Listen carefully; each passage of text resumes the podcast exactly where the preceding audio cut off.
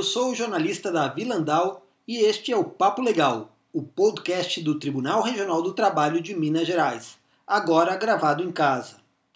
Na última quarta-feira, o governo federal sancionou a chamada Lei do Novo Marco do Saneamento. Uma das principais preocupações da humanidade em relação ao futuro é justamente a preservação da água.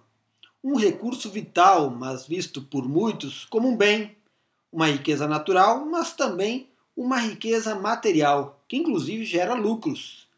Hoje, a entrevista do Papo Legal é com a juíza titular da Vara do Trabalho de Ouro Preto, doutora Graça Maria Borges de Freitas.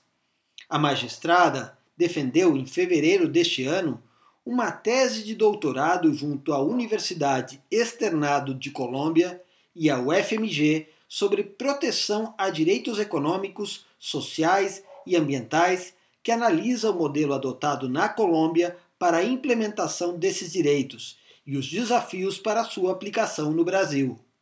Você ouviu que o doutorado foi realizado ao mesmo tempo na Colômbia e no Brasil? É isso mesmo. Ele se deu no regime de cotutela internacional, que permite adquirir o título em duas universidades de diferentes países ao mesmo tempo. Luísa Graça Borges, bom dia.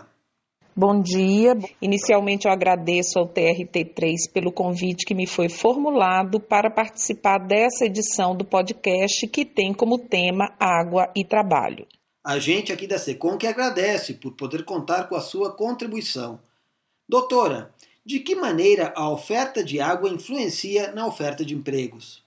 A ONU elaborou em 2016 um relatório que se chama Água e Emprego, no qual destaca que 78% dos postos de trabalho do mundo dependem de disponibilidade hídrica.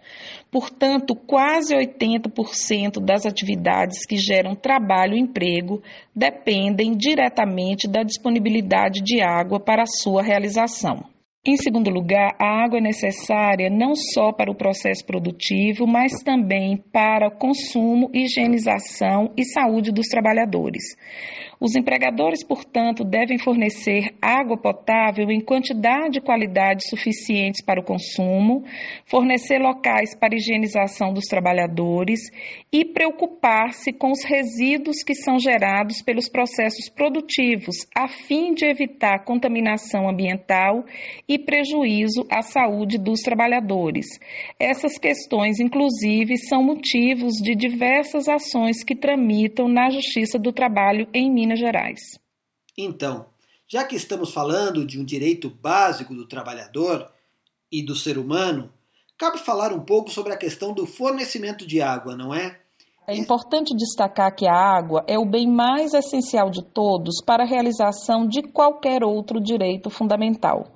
A OMS destaca que cada dólar empregado em água e saneamento básico economizam 4 dólares na área de saúde. Eu destacaria que investir no pleno emprego e no trabalho produtivo é fundamental para a sustentabilidade também dos próprios sistemas de fornecimento de água potável e saneamento básico.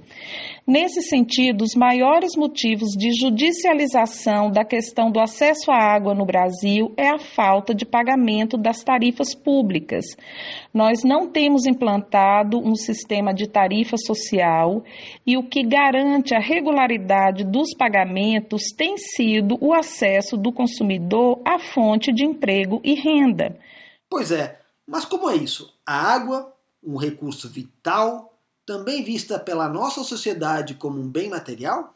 O fato da água ter o seu valor econômico reconhecido não pode se sobrepor ao fato de que a água é um bem essencial para a vida humana e de todos os animais. A água é um direito fundamental e precisa ser declarado e reconhecido tanto do ponto de vista legislativo quanto do ponto de vista judicial. Esse reconhecimento já se dá em diversos instrumentos internacionais subscritos pelo Brasil e precisa ser reconhecido também do ponto de vista judicial, enquanto a legislação brasileira não o declara de modo expresso.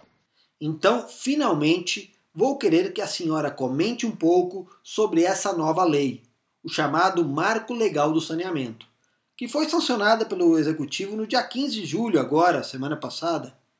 É muito importante destacar que o país já tinha uma boa lei que regulava a matéria e que a nova lei aprovada altera elementos do marco regulatório existente no país. Embora a lei tenha sido aprovada sob o argumento de que contribuirá para a universalização dos serviços de água potável e saneamento básico, essa lei não se preocupa em definir a água como direito fundamental também não há uma vinculação clara quanto à questão da proteção ambiental e também quanto ao tratamento dos resíduos.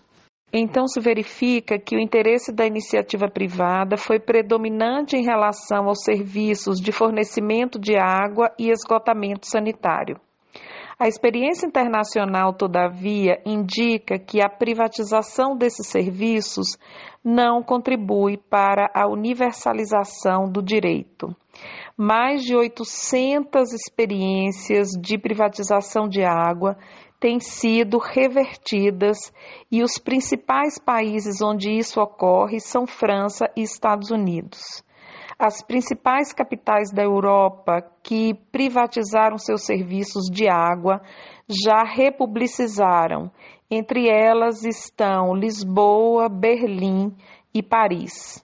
As principais críticas em relação à privatização da água têm sido o sucateamento da infraestrutura pública a longo prazo, o aumento do preço do serviço, a piora da qualidade, a desigualdade no fornecimento e a falta de expansão para as áreas pobres, com a perda do recurso destinado ao financiamento cruzado, que é a possibilidade de uma empresa pública utilizar o excedente para investir nas áreas mais pobres.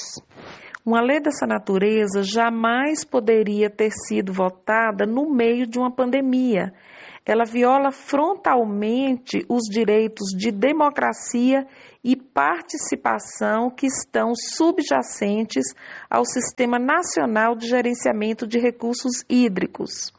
Por outro lado, é importante a derrubada de alguns vetos, especialmente aquele que garante o acesso à água a populações vulneráveis e o que permite um regime de transição para manutenção de contratos atualmente existentes. Olha só, então quer dizer que há ainda alguns pontos da lei pendente de definição? É importante destacar que houve vetos à lei, que esses vetos ainda podem ser derrubados e que há sinal que haverá judicialização do tema. Então, estamos falando de um debate fundamental, que ainda continua aceso. Ainda há pontos a serem definidos quanto ao futuro da água. O assunto é muito interessante, vital, diria, literalmente vital, não é? Para o futuro, para todos nós, para nossos filhos. Por isso vamos ter que desenvolver o tema. A entrevista com a juíza do trabalho Graça Maria Borges, que fez uma tese de doutorado sobre o direito à água e o modelo adotado na Colômbia, continua no próximo Papo Legal. Semana que vem, iremos falar sobre a situação da oferta e do consumo da água no Brasil, sobre como deve ser encarada a questão da apropriação irregular desse recurso e também sobre qual o exemplo que pode nos trazer a experiência da Colômbia que foi estudada pela juíza em seu doutorado.